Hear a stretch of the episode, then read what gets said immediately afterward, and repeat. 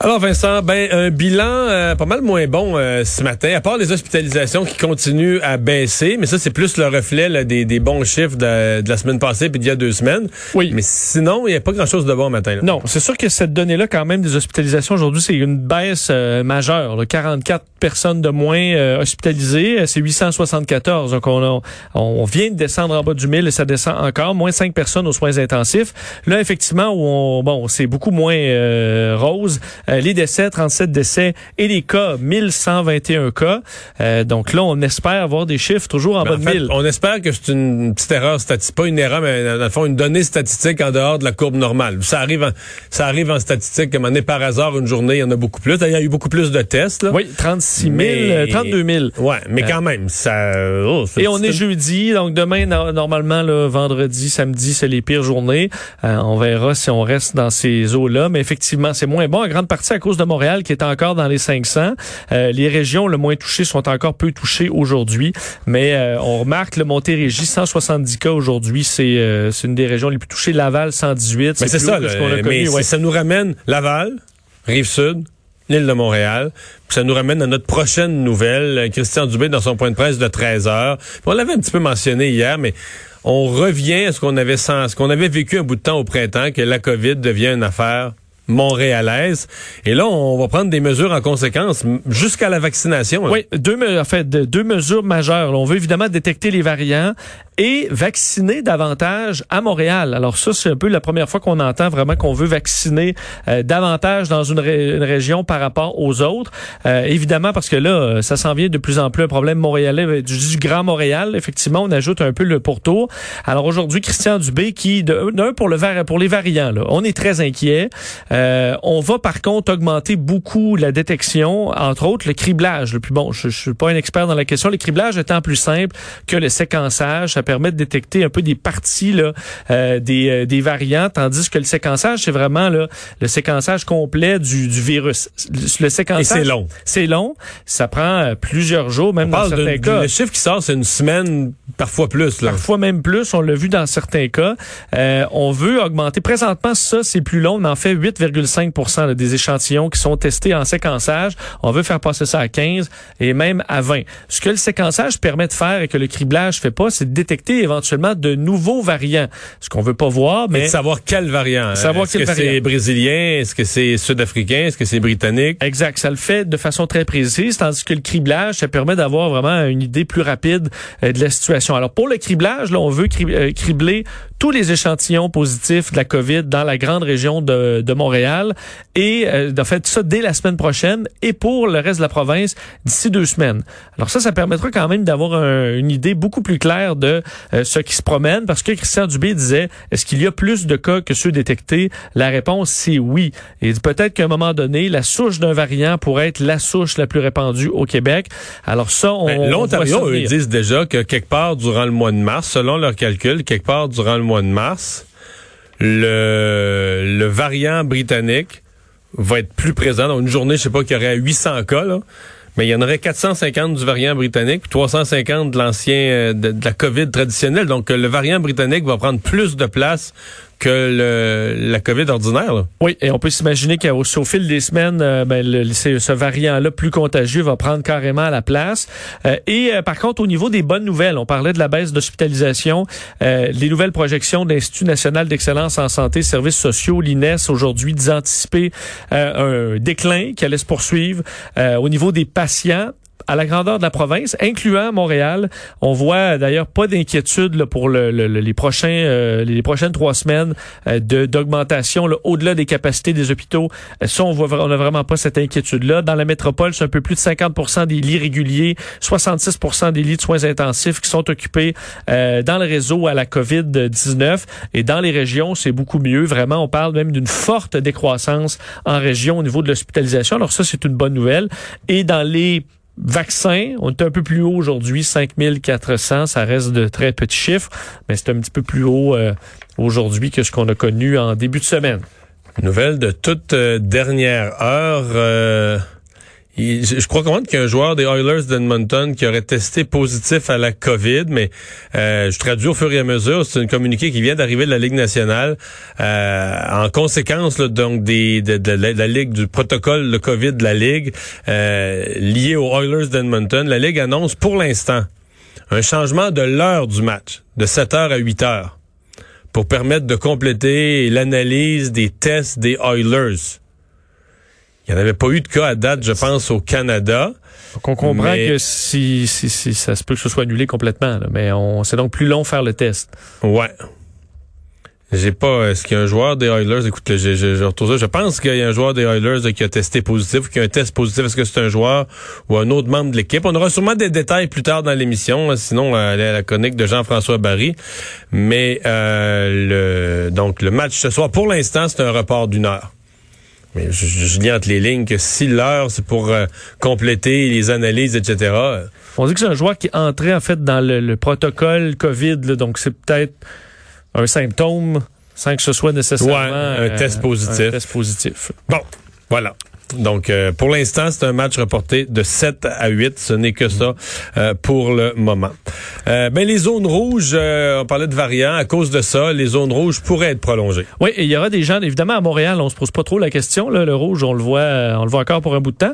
Mais par exemple, les gens de Québec, là, qui, eux, voient, se disaient, ben, ben parfait, là, on approche, on va passer au orange bientôt. les chiffres sont assez bas. ben là, il faudra peut-être attendre parce que dans ce point de presse ce matin du premier ministre François Legault, on évoquait que euh, ben on se questionne. Est-ce qu'on garde le couvre-feu à 20 heures dans toutes les zones rouges? Est-ce qu'on garde toutes les zones rouges jusqu'au 8 ou jusqu'au 15 mars? Donc, c'est quelque chose qu'on regarde. Alors, on peut s'attendre à ce que les zones rouges en ce moment ben, elle demeure pour un certain temps. Là. Donc, à la fin, on on voudra probablement pas donner de l'air euh, juste avant la semaine de relâche en donnant euh, peut-être un sentiment de sécurité aux gens. Alors, euh, décevra peut-être certains. Euh, et la question des barrages routiers pour empêcher la venue de visiteurs en, de l'Ontario, c'est également envisagé. Ce que disait M. Legault, ce qui va être le plus important pendant la semaine de relâche, c'est que les bulles familiales soient respectées. Donc, si une famille s'en va à, son chalet, l'important, c'est que ce soit juste la famille qui aille dans son chalet. Ça, c'est très important. On va continuer de demander aux policiers de suivre ça de près. Euh, il a parlé également des variants, M. Legault, disant que c'était très, très, très inquiétant, euh, voyant ce qui s'est passé au Royaume-Uni. Mais le problème, euh, là, je, m'arrête sur les régions euh, qui espéraient passer au, orange. C'est que ça baisse. Tu sais, Capitale Nationale, mettons, les derniers jours. c'est pas si bon. Mais c'est ça, 39, 41, 31. Mais c'est une grosse région. Capitale Nationale a plus de population. Faut le mettre au prorata. Aujourd'hui, ils sont à 47. Mauricie, bon, il y avait eu un 13, c'était encourageant, mais 22, 32, 29, ça... l'Estrie, ça monte. L'Estrie, depuis qu'on a annoncé, là, depuis qu'ils ont été déçus de pas être en zone orange, tu vois, cette semaine, 28, 37, 48, 65 les quatre derniers jours. Donc, euh, c'est pas... à mon avis, il reste juste l'Outaouais qui est vraiment... Quand on parle d'une stabilité à un niveau très bas, il reste juste l'Outaouais. Donc, les autres régions... c'est quand même 21 cas pour l'Outaouais. Ça a monté un tout petit peu, là, mais ça reste bas. Plus haut. Mais mon point, c'est que oui, il y a ça, qu'il y, y, a une tentation de les garder en zone rouge un peu jusqu'à la relâche. Mais dans les faits, il n'y a pas une région qui va pouvoir dire, regarde, nous, il y en a, comme, comme les gens de la Côte-Nord nous disaient, hey, il n'y en a plus de cas, c'est zéro, un, un, un à tous les quatre jours. Il n'y a pas de région qui va être dans ce genre de situation-là. Il y a encore une circulation, une circulation assez forte du virus pour que tu dises, ben, si tu t'en occupes pas, ça peut reprendre. Ça va repartir. On comprend quand tu as un ou deux cas, ça gère bien. Là. Oui. Oui. Pfizer qui va livrer davantage au, euh, au Canada. Oui. D'ailleurs, ça m'a ça m'a fait rire, mais parce que le, le, monsieur Fortin, le, oui, Danny Fortin, le major général, parce qu'il a parlé de, de quadrupler le nombre. Ça m'a rappelé Robert Bourassa, qui était un champion. Robert Bourassa maniait les chiffres, tu sais, la construction résident. On se souvient pas de ça, mais dans la crise économique, Bourassa était premier ministre. Puis il y avait une crise économique, les taux d'intérêt avaient monté, la construction résidentielle, ça n'avait pas de bon sens. Je pense qu'il y a une année, qu'il y a eu 20 000 nouvelles maisons au Québec, c'était quasiment rendu à zéro. Alors quand ça descend si bas, là, L'année d'après, là, c'est T'as une augmentation de 60% la plus grosse augmentation jamais vécue, tu comprends? Parce que. Ben, comme on a vécu avec l'emploi euh, en 2020, ben là, M. Trump, qui disait des chiffres records, de, ben, c'est qu'on a tout simplement rouvert l'économie, qu'on a fermé quelques mois non, c'est ça, c'est quand tu descends très bas, tu sais, euh, le pourcentage est gros. Le pourcentage sur un petit chiffre est vite gros. Là, quand tu le présentes en pourcentage plutôt qu'en absolu, ça a l'air de comme là, tu multiplies par 4. non, mais je comprends, tu multiplies par 4, on n'avait plus de vaccins. On n'avait plus de vaccins. Enfin, on avait 70 000 doses euh, de Pfizer cette semaine. On va passer à 400 000. Alors, effectivement, c'est beaucoup plus, mais il faut rattraper. Là, on nous l'avait promis. Des, on a effectivement ralenti beaucoup. Mais aujourd'hui, donc, le major général qui s'occupe de tout ce programme de vaccination au Canada euh, montrait effectivement qu'il y aura une augmentation de régime euh, chez Pfizer. 400 000 la semaine prochaine, 475 000 la semaine suivante. Euh, et euh, on espère avoir un 444 000 doses hebdomadaires pendant les deux premières semaines de mars. par contre, Moderna, je vous le disais hier, on l'avait appris en fin d'émission là, que ce sera réduit du tiers. Par contre, l'arrivage pour la semaine du 22 février. mais on espère encore pouvoir atteindre le 6 millions de vaccins avant la fin mars. Et ça, je pense que ça va quand même être un bon test pour voir est-ce qu'effectivement les compagnies rattrapent quand il y a du retard euh, pour les trimestres hmm. suivants. Euh, si on réussit effectivement à en avoir 6 millions pour euh, la fin mars. Mais il reste qu'avec le genre de chiffres qu'on voit finalement, en tout cas en arrivant vers la fin février, début mars, on va recommencer. Ce sera peut-être pas les chiffres qu'on aurait espéré, mais on va recommencer à vacciner. Parce que présentement, là, c'est, c'est symbolique. On vaccine un petit peu ici et là. On vaccine des villages éloignés. Mais on va pouvoir recommencer ce qui mérite d'être appelé des campagnes de vaccination de masse dans des grands centres. Oui. Euh, mais comme on voit, comme on voit partout, là, aux États-Unis, partout, partout, je veux dire, des stades, des, tout à fait. Euh, D'ailleurs, l'autre question euh, en termes d'approvisionnement, les seringues. On a beaucoup parlé de ces seringues qui euh, doivent avoir l'absence de, ou du moins un faible volume mort. Alors une très faible perte par par seringue. Bien évidemment, comme tous les pays qui vaccinent Pfizer, BioNTech, ben, ils ont besoin de ces seringues-là. Alors, on dit que chez Approvisionnement Canada, on doit se battre 24 heures sur 24 pour obtenir ces seringues-là, parce que si on n'a pas les seringues, on perd une dose par fiole. Euh, évidemment, on veut pas ça.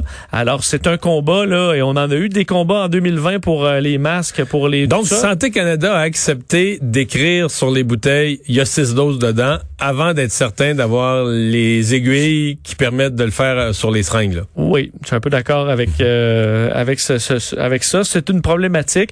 Alors on verra aussi que ces seringues, on, on dit pas comment on va les payer, mais on va les payer. Euh, je sais pas combien de fois le prix. Le Mario, on a vu à quel point le Canada, euh, des fois on se prend un peu tard. Alors tu es obligé de sortir le chéquier. Faut dire qu'on paie nos doses aussi beaucoup plus cher que les autres pays. Et pendant que nous on court après les vaccins au Canada, aux États-Unis, il y en a. Oui, il y en a et de nouvelles façons de se faire vacciner. On sait qu'on a vu les stades, alors même qui se font vacciner dans la voiture.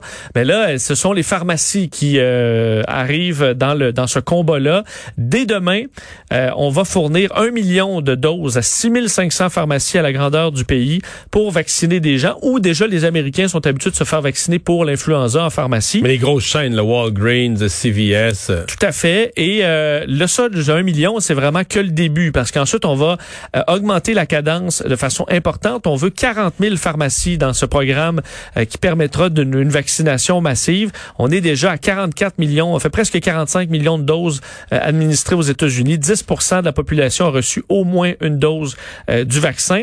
Et on parle d'une pleine saison. En pleine saison, c'est là la machine va rouler plein régime à partir du mois d'avril euh, aux États-Unis. Et on dit que à ce moment-là, pratiquement tout le monde qui veut une injection va pouvoir y accéder. Mais quand même, le délai pour vacciner tout le monde est quand même assez loin aussi. On dit milieu de l'été, même fin de l'été. Qui avait parlé de juin. Ouais, alors mais là on est milieu plus juillet, euh, alors que nous on est en septembre, ce sera peut-être pas si loin. On sait que les États-Unis c'est le pays le plus endeuillé, plus de 470 000 décès le premier ministre de Terre-Neuve qui avait déclenché des élections euh, sous une bonne confiance que, bon, il y a la COVID, mais chez eux, ils l'avaient presque pas. Euh, très, très peu de cas, une situation sous contrôle. Et là, euh, tout à coup, plein d'éclosions. et la campagne électorale qui se complique drôlement. Là. Oui, vraiment, ça devient un casse-tête alors qu'on qu'on doit voter. C'est bon, samedi et euh, finalement, ce sera reporté parce que dans 18, en fait, une partie présentement de Terre-Neuve-Labrador est touchée par euh, la COVID-19. C'est pas pour nous, c'est pas des gros chiffres, mais pour eux qui en avaient pratiquement Un, deux, pas. Trois, ouais. Euh, là, c'est passé de 11 lundi à 30 mardi, 53 hier. Alors, on voit quand même une montée inquiétante, particulièrement dans le secteur de Saint-Jean. Et là, on, ce qu'on décide de faire, c'est de reporter le scrutin, mais dans 18 circonscriptions. Il y en a 40 en terre Donc, la moitié des circonscriptions vont pas voter en même temps que tout le monde, vont voter à une autre date Pas choisi encore, selon l'épidémiologie. Mais est-ce qu'ils vont avoir compté les votes des premières? Ben, ils vont avoir compté les votes, mais on va pas les dévoiler avant Oh. l'autre partie. Mais il y a une partie de l'humanité qui va le savoir puis qui le mettra pas sur les réseaux sociaux puis qui le dira pas à personne. Ben, ou on Euh, comptera pas. Honnêtement, euh, peut-être qu'on va garder les votes dans il les s'embarque dans quelque chose. Il s'embarque dans quelque chose. D'ailleurs, c'est dénoncé par le Parti progressiste conservateur qui forme l'opposition sortante, qui, eux, réclamaient tout simplement de reporter l'élection au complet. Parce que là, ils disent, là, il y a une moitié qui va voter. L'autre moitié votera avec des informations que les autres n'ont pas eues nécessairement. Il peut se passer quelque chose aussi euh, et que ça remet en question l'intégrité du processus électoral. Euh, alors, est-ce qu'on aurait dû tout simplement reporter le tout? On devait également faire du vote... euh, en fait, le vote par la poste va être extensionné. On devait faire du vote au volant. C'est annulé.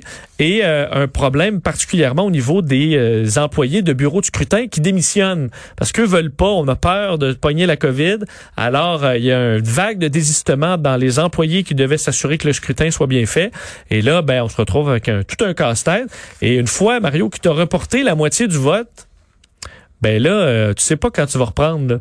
Si la Parce a pas de pandémie date, prend une... Ben non, c'est ça. si la- si Parce que c'est rare que c'est rare qu'une éclosion comme ça, ça dure quatre jours puis c'est fini. là. Ben non, s'ils se retrouvent à voter dans trois mois, là, là tu te retrouves avec la moitié des gens qui ont voté euh, trois mois plus tôt. Euh, T'es rendu ailleurs. Alors, euh, effectivement, je vois le. On peut comprendre le casse-tête. D'ailleurs, les activités sportives, euh, en fait, dans la région de Saint-Jean, là, on est en confinement pratiquement. Les activités euh, sont euh, sont suspendues dans fait dans le coin. C'est un confinement. Puis dans le reste de la province, beaucoup beaucoup d'activités culturelles sportives sont sont annulées. Merci.